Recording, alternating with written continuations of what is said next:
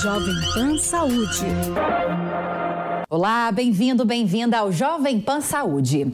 Eu sou Lívia Zanolini e hoje vamos falar sobre o Outubro Rosa, uma campanha de conscientização anual sobre o câncer de mama.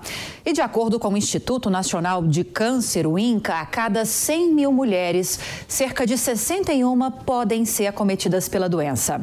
E para falar mais sobre esse assunto, recebemos hoje aqui no Jovem Pan Saúde o doutor José Luiz Bevilacqua, cirurgião oncologista e mastologista. Doutor, seja muito bem-vindo. Obrigada pela participação. Eu um prazer enorme estar aí mais uma vez com vocês. Realmente, parabéns ao Jovem Pan e parabéns pelo, pelo trabalho.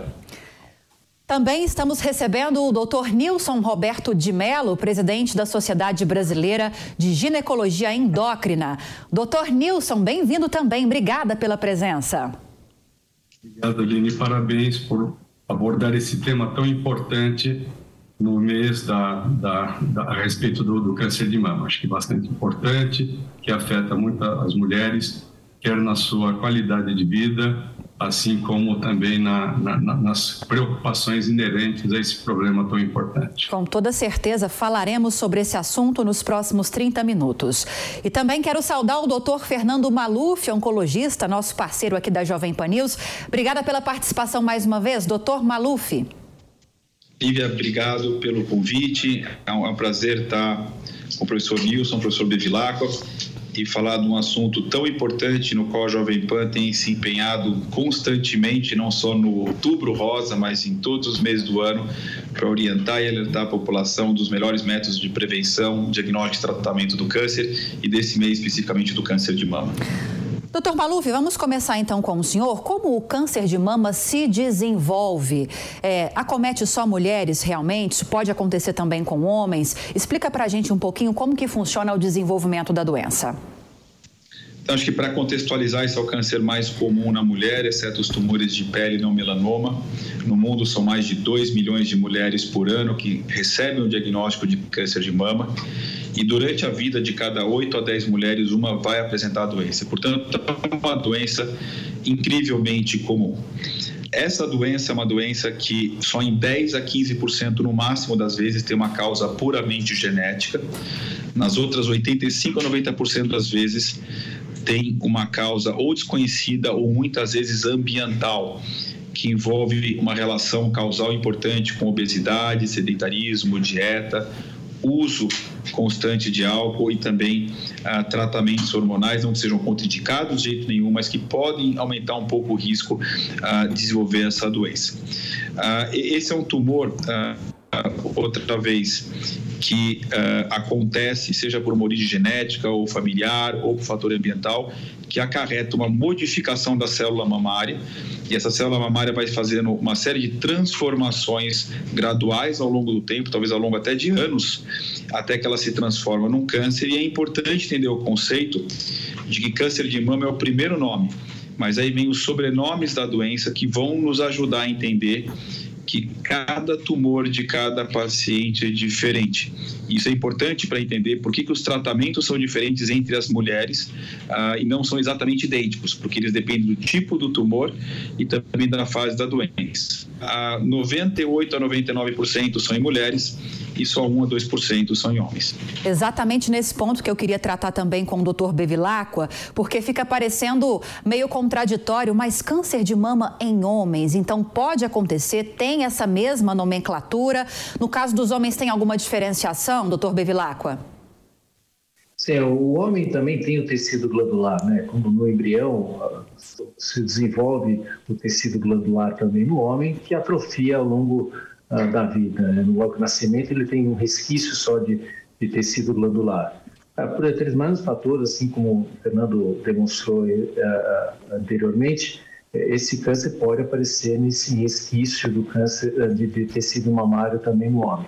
Geralmente é um câncer que tende a surgir em indivíduos mais jovens, mas existe casos de indivíduos até jovens, recentemente eu um jovem de 30 e poucos anos com câncer de mama, Uh, e, e, realmente isso, a incidência é, é, é incomum, mas para quem faz só essa especialidade acaba encontrando isso, em alguns casos aí por ano, acaba tendo esse tipo de coisa.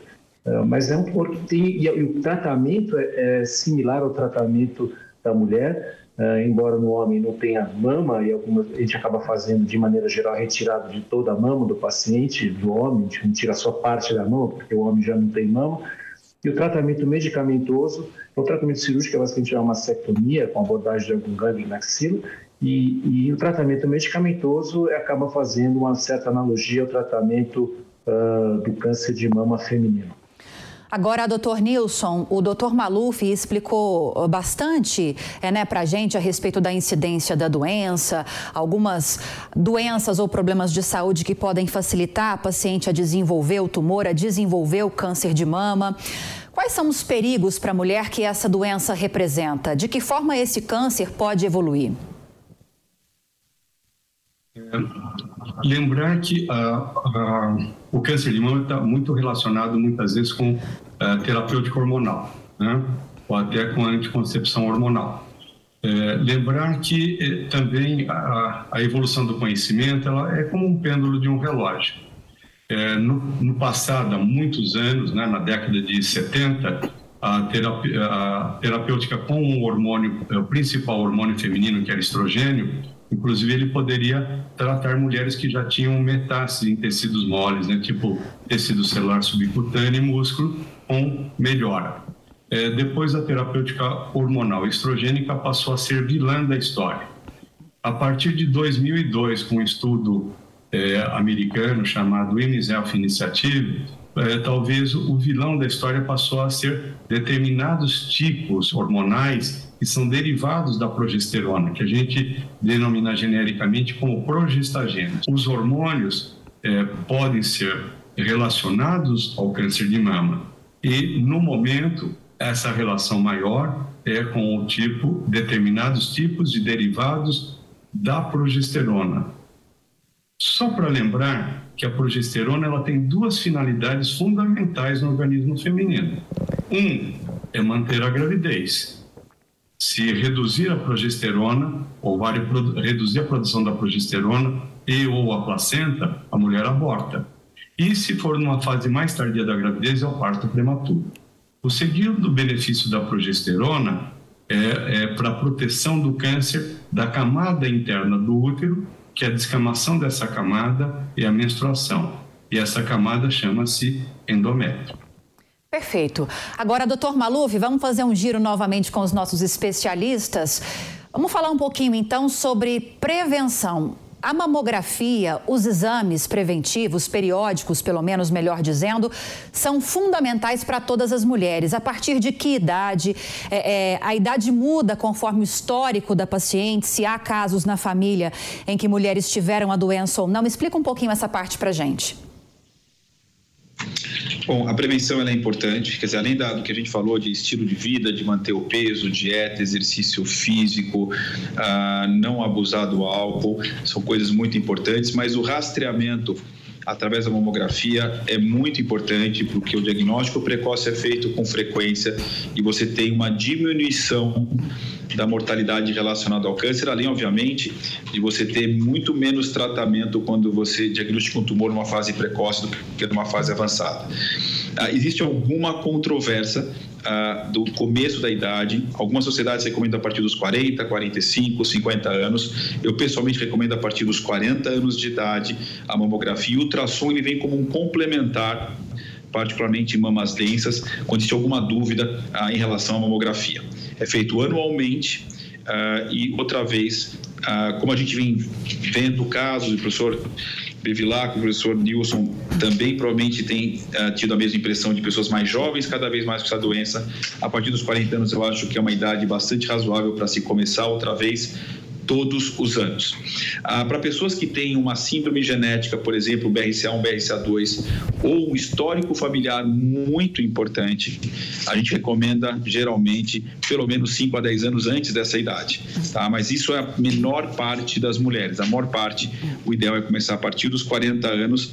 É, é um exame que tem pouco desconforto e anualmente não é uma frequência tão grande. Portanto, eu diria que a mamografia é um exame que salva vidas. O problema é que o autoexame sozinho não é suficiente. Os estudos randomizados não mostram que o autoexame sozinho diminui mortalidade. Então, não deve ser desencorajado o autoexame, pelo contrário, ele, a mulher deve sim perceber seu corpo, mas sim complementar com a mamografia, que é muito importante. O doutor Fernando Maluf, infelizmente, vai precisar deixar a entrevista, mas já contribuiu muito. Doutor Fernando Maluf, oncologista, muito obrigada pela participação. Seja sempre muito bem-vindo.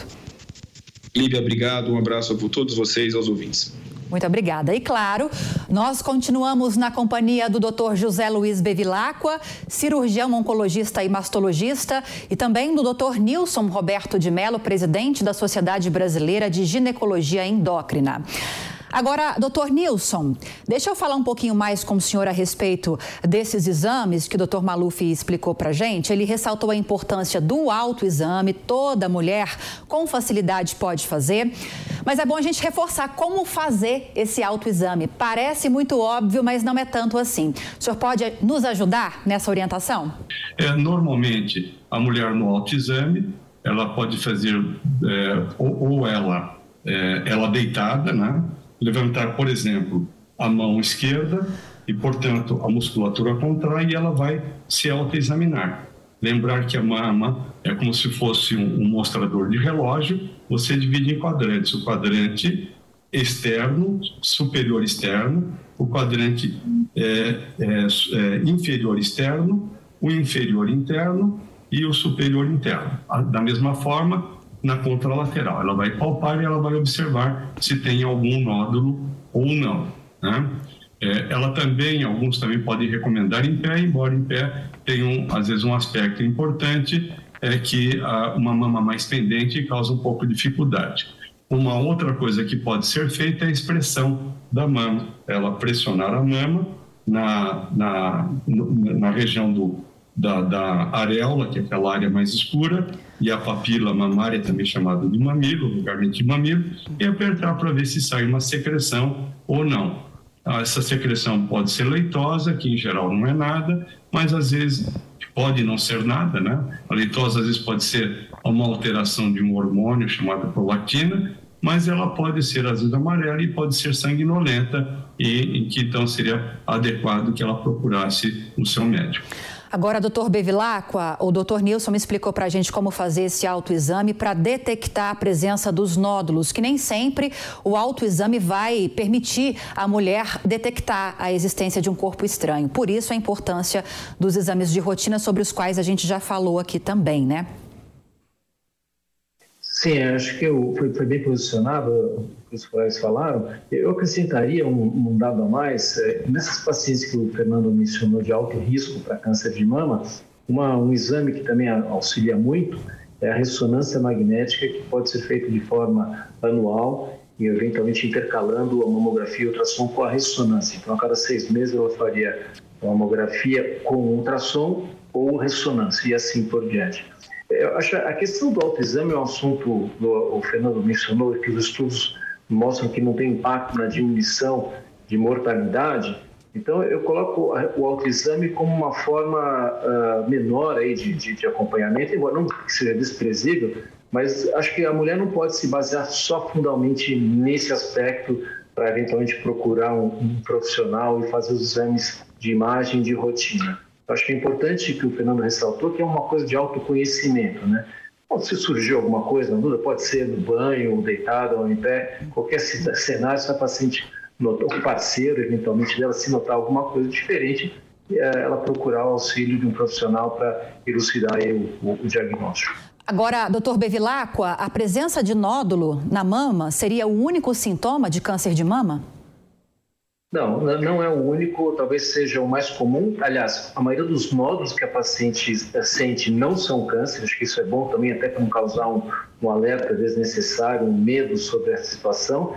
Uh, mas isso pode ser, e frequentemente é o que é, quando a paciente pode ser um primeiro sinal. O ideal é não ter nenhum tipo de sintoma. O, paciente, o ideal é achar isso numa forma de exame de rastreamento no qual o paciente nem consegue palpar. Isso seria os tumores até mais precoces e que teriam, que nem o Fernando adiantou, de melhor prognóstico, que diminui a agressividade do tratamento. Outras situações pode ser a saída de secreções, como o Dr. Nilson falou. Geralmente as secreções são suspeitas, são aquelas com sangue. Muitas vezes é difícil a paciente determinar o que é um sangue, o que é uma cor mais uh, avermelhada, uma cor mais. Uh, então, isso também não é tão trivial como a paciente usualmente. Uh, ou sai líquido, como se fosse uma água, ou eventualmente uma amarelinha, como se fosse a urina, também pode entrar dentro do rol de, de, de, suspeita. Embora a enorme maioria de todas essas secreções que saem no mamilo não são câncer, mas isso serve de um alerta para que seja o paciente procura o profissional para avaliar. Outro sintoma pode ser um caroço na axila, também embaixo do braço, também pode ser uma área de, de, de, de suspeita de um, um, eventual câncer que surgiu, tenha surgido na mama. A retração de pele é um outro sinal que pode também acontecer, a retração do mamilo, que também muitas vezes, ou a maioria das vezes também não é nada, mas pode ser também um sinal uh, precoce. A pele pode, em situações outras, ficar uma pele avermelhada, como se fosse uma coisa inflamatória, isso precisa ser investigado, ou ficar mais grossa, mais parecendo uma casca de laranja. Isso também é um, um sinal de que pode haver algum tipo de problema como um câncer. Agora, doutor Nilson, falamos sobre o que é o câncer de mama, sobre prevenção, os exames de rotina. Vamos falar com mais detalhes agora sobre tratamento. De uma forma geral, como é o tratamento para mulher que tem câncer de mama? Guilherme, só poderia, só eh, uma coisa em relação ao autoexame, que eu acho que é bastante importante. Pois não. É, a gente não pode esquecer que as mulheres têm, são extremamente preocupadas, tensas com esse problema. E às vezes a mulher tem uma mama densa. A mama densa, muitas vezes, ela é, dá, dá uma sensação de ela apresentar nódulos.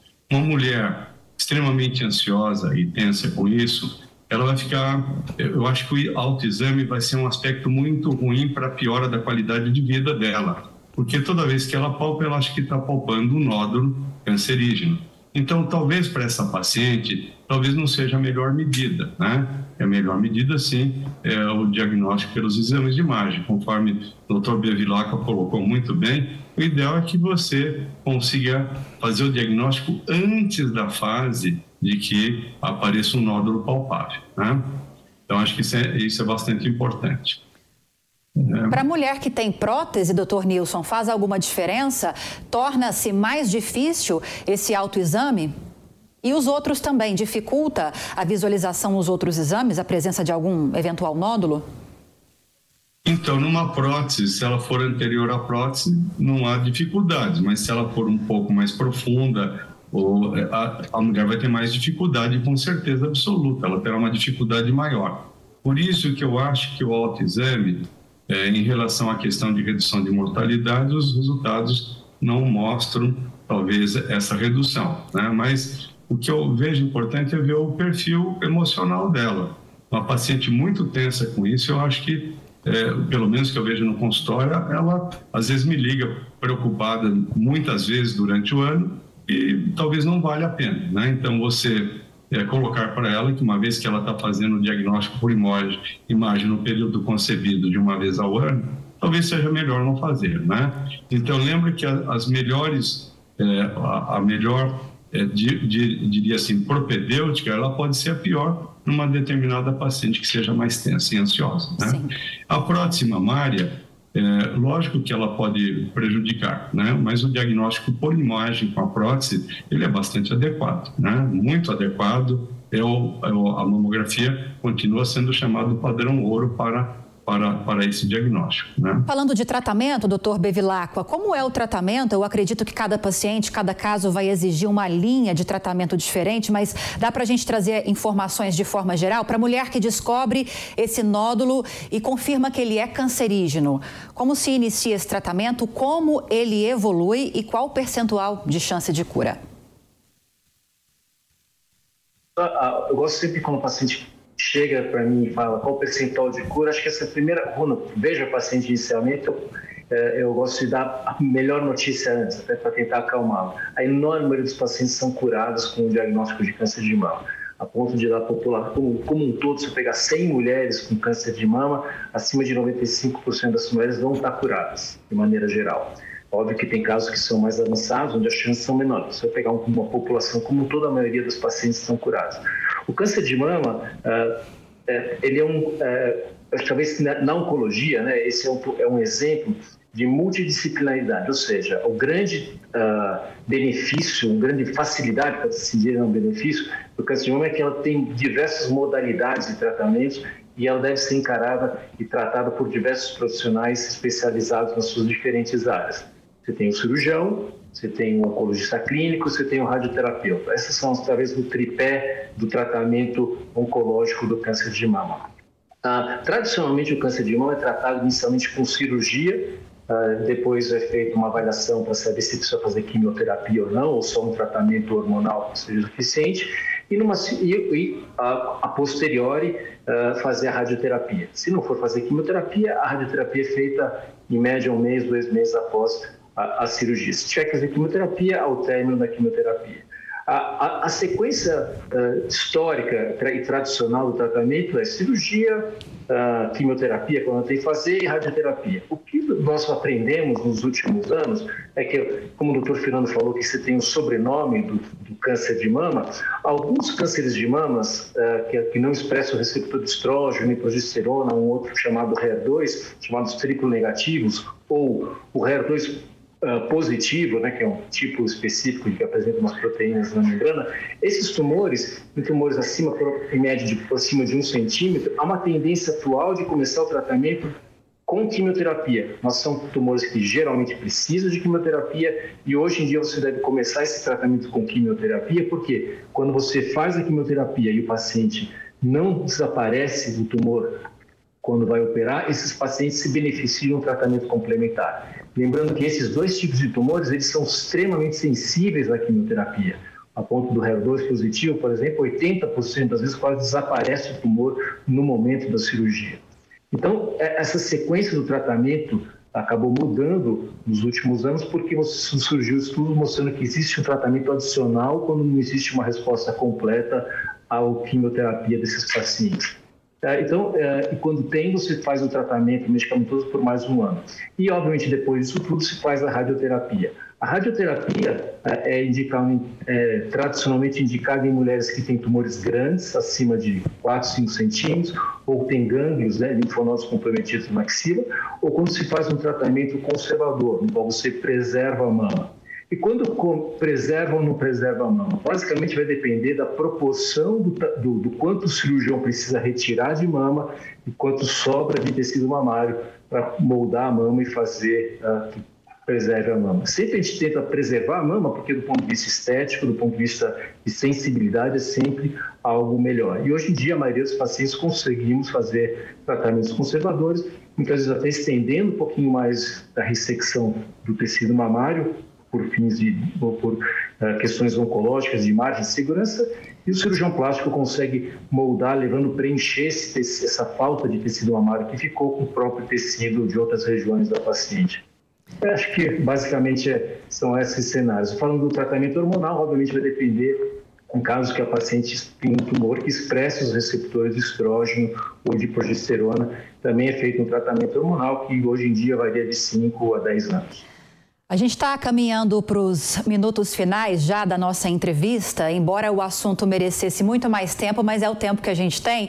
E eu sempre reservo esses dois minutinhos, um minutinho finais, para que vocês passem orientações às pacientes, às mulheres em geral, a respeito do assunto que a gente está discutindo. Começando então com o senhor, doutor Nilson. Quais são as orientações, as recomendações é, finais que o senhor deixaria aqui para as mulheres que estão nos ouvindo e nos assistindo? Eu acho que é, uma das coisas muito boas, eu acho que da orientação é que a mulher, ela, ela já vai em geral ao seu médico, em geral anualmente, né? Para fazer os exames chamados de prevenção, né? Que seja o Papa Nicolau, ou pocitologia oncológica, e é, relatar para ela que ela deve procurar o seu médico em que ele pedirá a mamografia juntamente com a ultrassonografia de mamas, em algumas situações é, o acréscimo da, é, da ressonância magnética. Então, isso é bastante importante. Lembrar que um dos motivos da longevidade é porque a mulher, por ir mais vezes ao médico, os diagnósticos são precoces. E eu gostei muito da, da fala do doutor Bevilacqua, que ele colocou muito bem. É, de 100 mulheres, talvez 95% terá cura. Qual é a maior causa de morte na mulher que tem um câncer de mama? Não é o câncer de mama, e sim a doença cardiovascular, que é a doença que mais mata no presente momento, tanto mulheres quanto, quanto homens. Às vezes ela fica tão enfocada no aspecto de câncer de mama que ela esquece de ter outros cuidados, como uma atividade física, é, uma alimentação adequada, evitar hábitos é, insalubres, não saudáveis. Então, acho que isso é bastante importante. Então, primeiro, ir frequentemente ao seu médico, que em geral é uma vez ao ano. Em determinadas situações, talvez tenha que ir é, antes desse tempo. Se ela faz o autoexame e notou um nódulo, com certeza ela teve, tem que antecipar. E lembrar que é muito diferente do que se fala hoje do que se falava antigamente. Antigamente, a mulher, o diagnóstico era feito numa fase é, muito adiantada do câncer de mama. Ele já estava bastante grande, às vezes tomando, é, inclusive fazendo ulcerações na pele. Hoje não, o diagnóstico é precoce. É, muitas vezes, conforme o Dr. Vivilaco colocou, é, nem, nem se nota o nódulo. Então é isso, ela tomar cuidado com hábitos é, é, saudáveis, fazendo a sua prevenção indo periodicamente para tentar fazer a, a sua, a, o seu exame anual. 40 segundinhos para a gente fechar, doutor Bevilacqua. Eu queria fazer um, um adendo. Uh, quando falamos 95% de cura, são aquelas mulheres que têm acesso, que fazem prevenção com exames de imagem. Talvez numa população onde não tem acesso, essa chance de estar curada acaba sendo não tão alta, por exemplo, uma população que depende do sistema uh, público de saúde. O que eu falo para os pacientes é que câncer de mama não é o fim do mundo, pode ser o começo do tratamento, o começo de uma nova vida. Eu vejo diversas pacientes, dezenas de pacientes uh, diariamente que mostram para você, olha, minha vida hoje em dia é melhor do que eu era antes. Então, acho que o câncer de mama precisa ser desmistificado, o medo do câncer precisa ser tratado tanto quanto o câncer, encarar que isso é um problema, o câncer é uma doença natural, qualquer câncer, se nós não morrermos de outras, outras doenças, todos nós teremos câncer.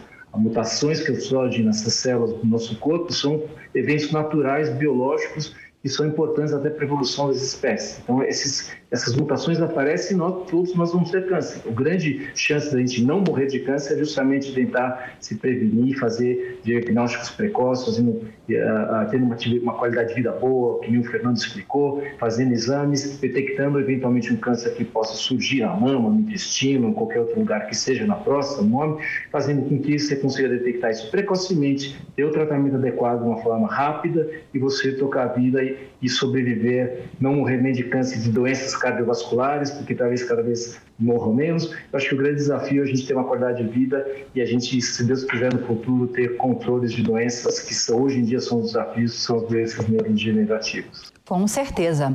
Câncer de mama, prevenção, sintomas, tratamento. Esse foi o tema do Jovem Pan Saúde de hoje. E gostaria muito de agradecê-los. Doutor José Bevilacqua, cirurgião oncologista e mastologista, obrigada pela presença. Eu que agradeço, uma honra muito grande a sua a, a, assíduo da Jovem Pan Rádio, Jovem Pan eh, News, é, e sempre fui desde criança, então é um prazer enorme estar com vocês mais uma vez. Uh, muito obrigado pela oportunidade. Nilson, muito prazer em vê-lo. Agradeço o presidente Fernando e você, especialmente Lívia, parabéns pelo seu trabalho. Muito obrigada. E a Jovem Pan pelo isso tudo. Dr. Nilson Roberto de Mello, presidente da Sociedade Brasileira de Ginecologia Endócrina, muito obrigada pela participação e pelas explicações de hoje. Muito obrigado, Lívia. Quero parabenizar você, a Jovem Pan e a TV Jovem Pan, né? mais recentemente, pela, por levar a informação na área de saúde é, para a população leiga, que eu acho que é bastante importante. Esse é um grande serviço que se faz é, às mulheres e ao país. Né?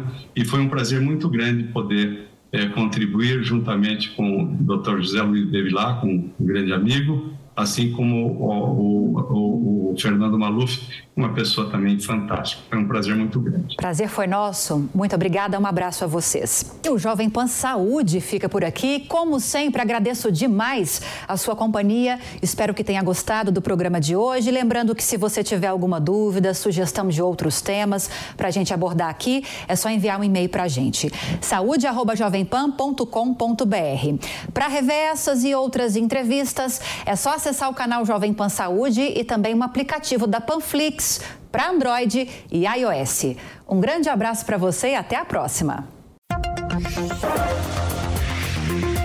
Jovem Pan Saúde.